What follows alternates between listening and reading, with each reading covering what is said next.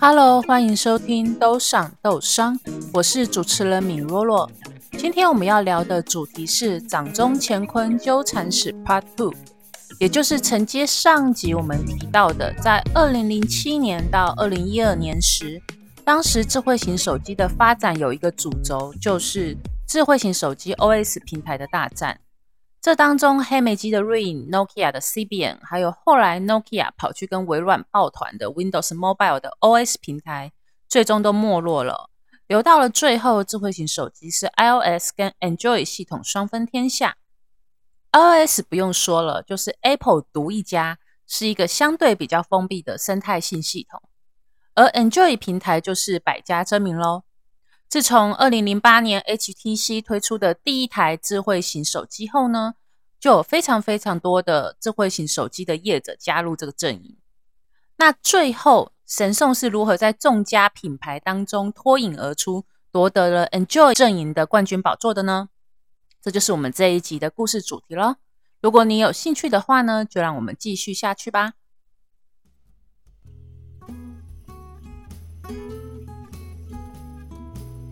其实呢，三星也不是一开始做手机就直接做智慧型手机的。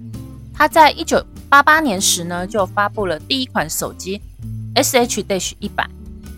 当时整个手机业界呢，正是 Motorola 的天下。不过当时手机还是奢侈品，只有有钱人才买得起手机。那你也可以看得出，其实三星在一开始它就有功能型手机的积累。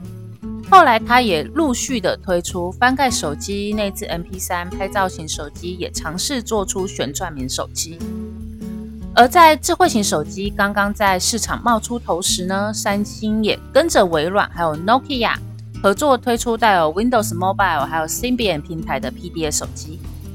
而三星的第一台 Android 手机系统呢，是在二零零九年推出的 Galaxy i 七五零零。这款手机呢，远没有日后的 Galaxy S 系列那么风光哦，销量上远逊于当时 HTC 的第二代 Android 手机 HTC Magic，也不及三星自家同期的 CBN 还有 Windows Mobile 手机受欢迎。不过后来三星将高阶旗舰手机分为 Galaxy 系列，还有带有 Super AMOLED 的荧幕哦，也就是 AMOLED。那还有 Note 系列的大荧幕手机后呢，它就开始在 Enjoy 阵营中的销售一骑绝尘了。在二零一一年时呢，发布的第一代 Galaxy Note 曾经引起市场不少的怀疑，因为这款手机是五点三寸的巨型荧幕哦。我们现在可能不会觉得它巨型啊，因为现在手机的荧幕动辄六寸以上哦。不过在当时五点三寸是非常非常大的，那而且它也搭配了触控笔。那在当时的市场上是绝无仅有的，只有三星推出了这样子的一个搭配，所以它引起了非常大的市场的怀疑。Apple 的贾博士也一度嘲笑这种使用荧幕大的智慧型手机非常的愚蠢哦。他认为最完美的尺寸就是三点五寸，太大的荧幕反而会影响手感，并且操作笨重。但事后证明，消费者不是这么想的。萤幕大的产品反而是一般性的消费者想要的产品哦。Galaxy Note 反而成为三星另外一个热销的产品线，也在全球的范围内掀起了大屏手机的风潮。Apple 后来也认错，开始推出大萤幕的手机。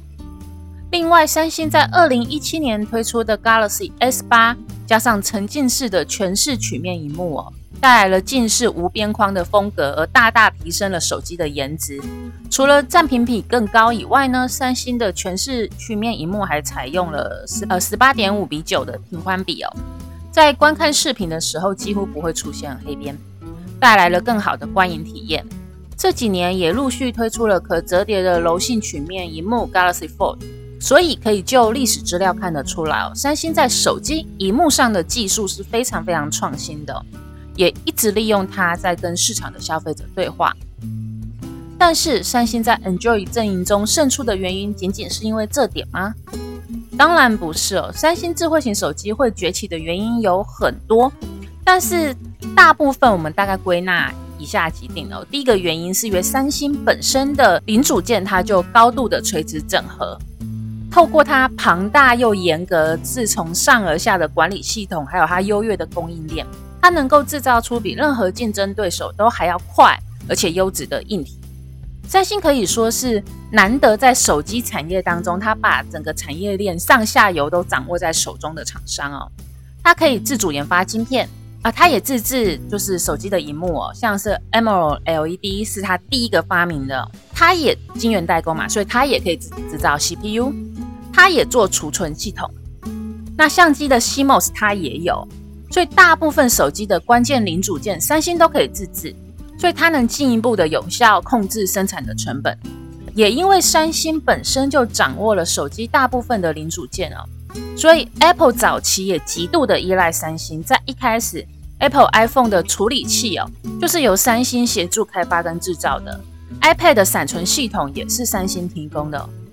AMOLED 的荧幕一开始也是三星寡在市场哦，所以苹果的许多产品，它的关键零组件都是由三星负责代工跟提供的。换个角度来说，也只有三星有这个规模跟解决方案可以提供给苹果，所以它可以整体的帮苹果做产品制造它的关键零组件。那根据三星的资料指出哦，苹果在二零一零年时呢，向三星的采购总额大概到了五十七亿美金。而它也占了三星公司二零一零年半导体产业的业务营收的十七 percent，它是三星的最大客户哦，而且它也是三星各个产品下面里面它是最大的购买者，所以也因为如此，苹果太依赖三星了。最后，Apple 在 iPhone 五的时候呢，它可以开始慢慢的去三星化。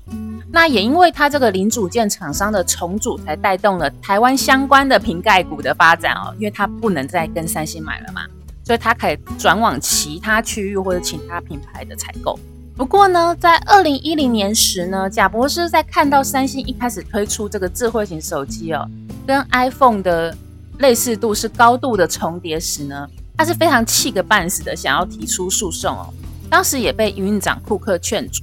因为 Apple 跟三星撕破脸是非常非常不划算的，因为它大部分的零组件都是跟三星买的嘛，所以库克是一直在劝贾博士不要跟三星撕破脸，而且他也非常犹豫不敢下手。可是贾博士实在是太气了，所以他最后还是发动了专利战。Apple 跟三星的专利战呢，从二零一一年一路打到二零一八年，他最后还是没有成功的让三星的手机禁售。因为三星之前在别的产品也打过不少的法律战啊，他在呃 LCD 打过，他在呃 d r n 的产品也打过，所以他其实有很多法律战的经验。基本上他采取的动作就是反诉讼，你告我侵权，我就也告你侵权，而且我之前也有手机的一些技术的积累，所以我就立刻反告你。那他就利用这个法院冗长的审理程序呢，来趁机壮大自己的业务哦。如果到最后他发觉自己的局势不利，可能输掉官司时呢，呃，三星就会立刻放低姿态来呃支付和解金哦。那这场专利战呢，打了七年，最后就是和解收场哦。三星被判决需要赔偿 Apple 五亿多美元，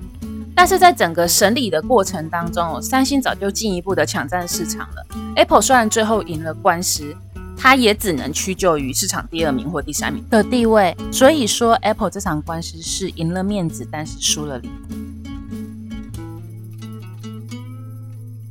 第二个市场上普遍认为三星能够抢占 Android 市场的原因，就在于它在行销资源上非常愿意大量的砸钱，行销费用甚至一度超过 Motorola 的市值，而且它的行销方式也非常的创新，并且带有温度。能够快速建立与消费者的对话，但是三星一开始就是这么开窍的吗？其实并不是的。就富士比的文章看来哦，其实三星一开始对于行销手法也是非常的一筹莫展。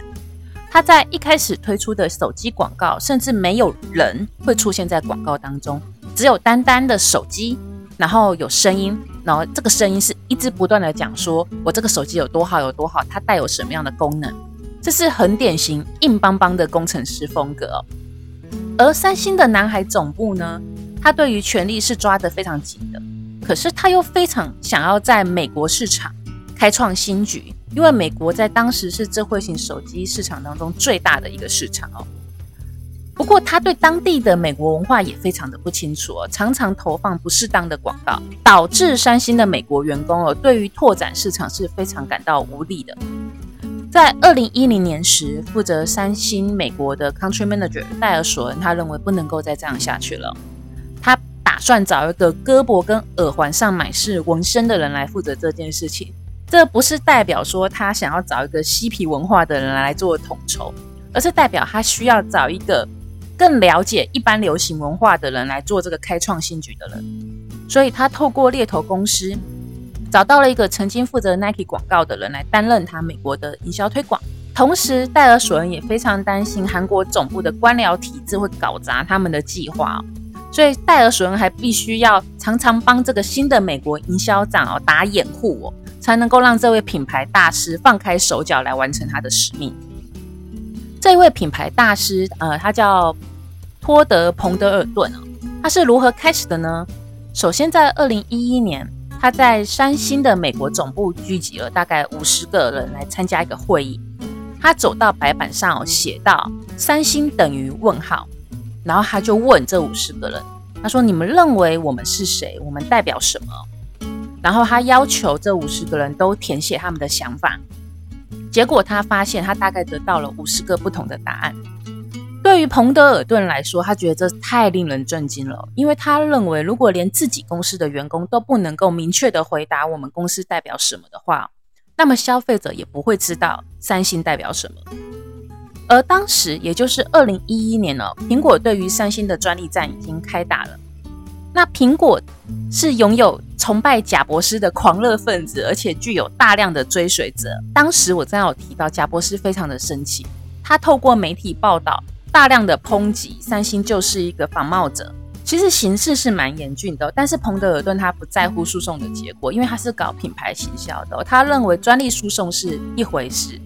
最终呢赢得市场的人哦，是如何能够对消费者传达一个大格局的叙事，然后让消费者对于三星手机产生情感吸引力。在当时 Android 多头马车的竞争下面呢，他认为最终的胜利者将归功于跟公众讲述最好故事的一间公司。那由于苹果是三星的重要客户嘛，所以三星韩国总部的高层管理人员呢是非常非常谨慎对待呃这场战争的，因为他不希望在跟苹果翻脸的同时，他们又抢不到市场，那他最后就是赔了夫人又折兵嘛。所以他希望他就是能够当多头马车 Enjoy 阵营下边的那一个。独立跑出线的那个第一名，所以他给美国团队提供了这个达成这个目标时程。大概一开始他是喊五年，我要成为美国市场最大的占有率的人。后来他把这个时程缩短到了，我希望你两年就达成。听起来很严峻，对不对？但是彭德尔顿的团队最后用了十八个月，也就是一年半，他就达到了这个目标。那他是怎么达成的呢？首先，在透过技术分析过后，他认为透过正面刚苹果，三星拥有的产品技术呢，可以将自己确立为一个挑战者的品牌，也就是你本身技术要能够比得过，你才有办法先发动这个产品攻击哦。从而呢，将三星与苹果的竞争呢，变成一场针对智能型手机世界的可口可乐跟百事可乐之间的战争。但是呢，不能只有美国的团队觉得这件事很重要，必须要南韩总部的人也觉得这件事情很重要，否则他的攻击呢，就会因为资源不足而无法达到全权到位的功效，反而像只跳梁小丑，对手根本不当他一回事。因此呢，彭德尔顿找了 Joe Crump 来当顾问。这个顾问呢，是全球最大的互动机构之一的战略跟规划的高级副总裁哦。彭德尔顿找他来做啥呢？呃，他是希望哦，让这个顾问能够想办法传达这个三星在美国市场根本没有人当他一回事这种品牌的问题，给南韩总部的高层管理人员知道。也就是呢，他希望能够让韩国的总部正式了解他的品牌，在当时除了韩国以外哦，在其他市场是非常严峻的，根本没有人当他一回事，只有他自己自嗨哦。他也希望能够借此来争取总部的重视跟资源。那要怎么有效地传达这个讯息呢？用写信跟做 PowerPoint 简报的文字哦，他认为不足以传达。那这个顾问想了一个妙招来解决这个问题哦。那顾问他就是派一个摄影的团队哦，到时代广场的周围，然后呢，这个摄影的团队呢，每个人都提着两个牛皮纸袋，然后他到街上呢，呃，去找受访的人员。这个被受访者呢，他会被告知，其中一个牛皮纸袋它装有新一代还没有发布的 iPhone，另外一个牛皮纸袋呢，就装有三星的手机。然后这个摄影人员就会问这个受访者。你愿意用什么代价来换牛皮纸袋内中的手机？当受访者知道这个纸袋当中装有新一代尚未发布的 iPhone 时呢，他们都感到非常的兴奋，甚至说出“我我愿意给你一台 BMW”，或是“我愿意给你一万美元”，甚至还有人说“我要把我的姐姐送给你哦，然后你把这个手机给我”。但是呢，当这个受访者如果知道这个纸袋当中哦，放的是三星的 Galaxy 手机时呢，受访者的反馈就是啊，这个什么东西我没有听过诶，嗯、那我给你五美元好了，看你要不要给我，呃，或者是他把他手中吃到一半的冰淇淋给他说，哦，那你看你要不要换啊？不要换就拉倒。那当时这个三星南韩总部的高管哦，他们到了美国会议室看到这个影片时哦，整个都吓坏了。那彭德尔顿的团队也达到他的目的。也就是让韩国总部的人理解这个现况的严重性，也因为这个影片呢，让韩国的总部的人，呃，吓到了，所以他理解这个现况，彭德尔顿的团队才能进行第二步，也就是他才能够争取营销预算的资源。在二零一零年的时期呢，手机的销售其实它大幅的仰赖电信商，也就是基本上你的手机呢，就是会到呃。以台湾来看的话，就是会到中华电信、台湾大哥大去买，而手机业者呢，会投放很多钱在电信商上面，因为他希望能够借由更多的返点来刺激这个电信商哦，愿意多推销自己的手机，或者是手机业者会在那边投放很多种的广告，或是他的纸板印刷。美国也是同样的状况哦，但是当时美国最大的电信商 AT&T，它是 Apple iPhone 的独家跟授权者。那彭德尔顿的眼光跟策略是非常精准的。他认为，消费者如果直接跑到 AT&T 买手机的话，他在现场反而会被 Apple 吸引目光哦。所以，他如果想办法吸引消费者，消费者到了现场，其实说不定他最后选择是买 Apple。所以他说服了总部的高管哦，他不要把预算放在电信商身上，他希望把原本的预算做重新的分配。原本电信业者他占行销预算的七十 percent。一般行销只占三十 percent 哦。经过这个时代广场的受访者影片的震撼洗礼后呢，高层的管理人员就愿意将电信业者的广告跟返点预算降到三十 percent，而把一般的行销预算提升到七十 percent。一旦有了可以运用的行销预算在手以后呢，彭德尔顿就开始进行了第三步哦，也就是让专业的来哦，他去聘请广告代理商来做传达消费者讯息的规划。这个广告代理商叫做 Thirty Two and Sunny，它是一家精品广告公司，在洛杉矶、纽约还有阿姆斯特丹都设有办事处，对文化的营销呢有着特殊的热情。那彭德尔顿早上这间广告代理商也是很简单的，因为他之前的作品展示出这间广告代理商是非常具有前卫性的。不过呢，呃，这个广告代理商拍出的第一版商业广告是长这个样子的。当时呢，就是有两个人在 Apple 的商店外排队等候，然后这两个人呢就讨论他们手中的 Apple 手机跟神送的手机的功能跟品质，就这样一问一答哦，来提出三星手机比 Apple 手机好的地方在哪里。彭德尔顿一看这个第一版的广告，他就说：“哇靠，这个广告又缓慢又无聊又乏味，这是搞竞选活动的广告吧？”所以他其实对这版广告是非常不满意的。但是呢，当时美国的购物旺季已经要来临了，所以他们没有时间再重新拍一个新的广告了。他们能做的是，只是把所有的摄影片段再重新的切割，然后再拼凑。呃，问题是要怎么切跟怎么拼呢？然后在一个疯狂的通宵讨论以后呢，会议室就有人提出，把这个广告片段剪成一个电影场景吧，总比两个人你一言我一句的比来比去尴尬这样讨论来的好。那这个第二版的广告在第二天就完成了。那如果有兴趣的话，你现在还能够在 YouTube 的频道上搜寻得到这个广告，叫 Next Be Seen。那我也会放在连接栏上面。那广告的内容，诶，刚开始的时候会有一系列有关于苹果的暗示哦。然后呢，它在街角的这个应该算是展示店呢，呃，就是等着发售一个新的 The Next iThing。那那个 iThing 就大概是等于 iPhone 哦。苹果的手机呢，在当时常常一发布的时候，就会有一票人在店外就是彻夜等待哦，拿着椅子那边排队。但是在广告当中没有直接指名道姓的说，这就是在指 Apple 跟 iPhone。但是很显然的，排队的人就是 Apple 的崇拜者。这个 Apple 的崇拜者就说他可以继续排三个星期。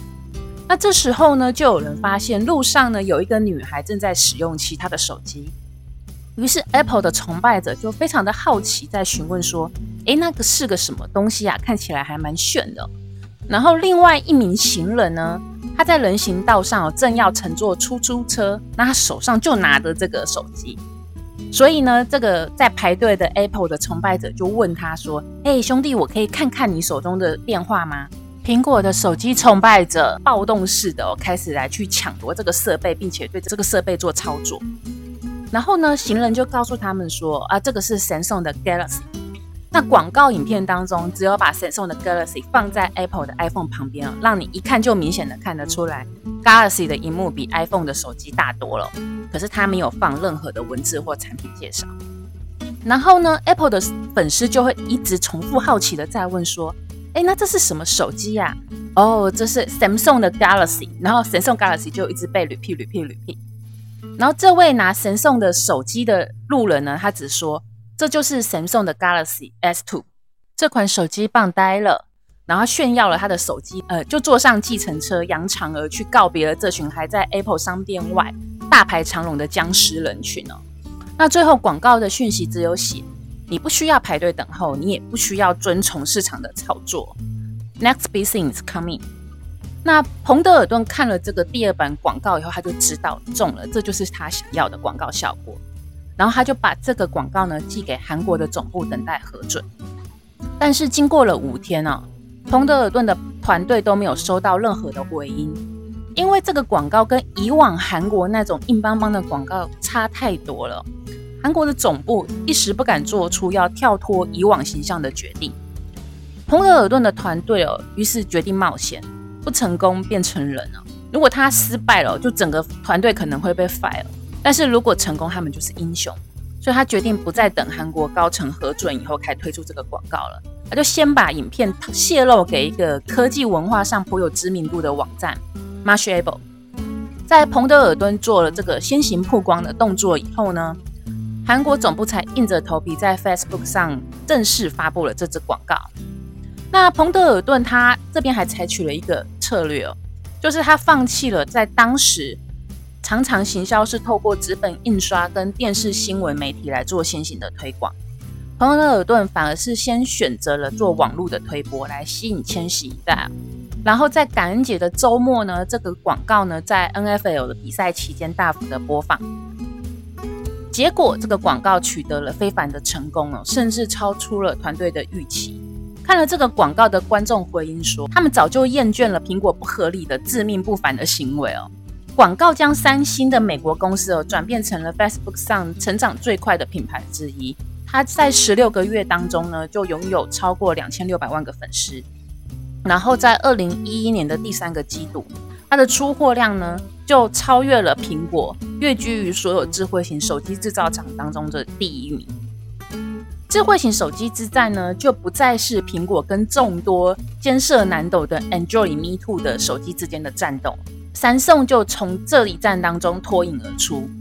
那也因为这一战，让三星的总部就了解了行销的重要性，而后来它的广告就越做越好，行销预算也就一直追加。三星也从此以后成为了 Android 品牌中的 Number One，一直到了今天。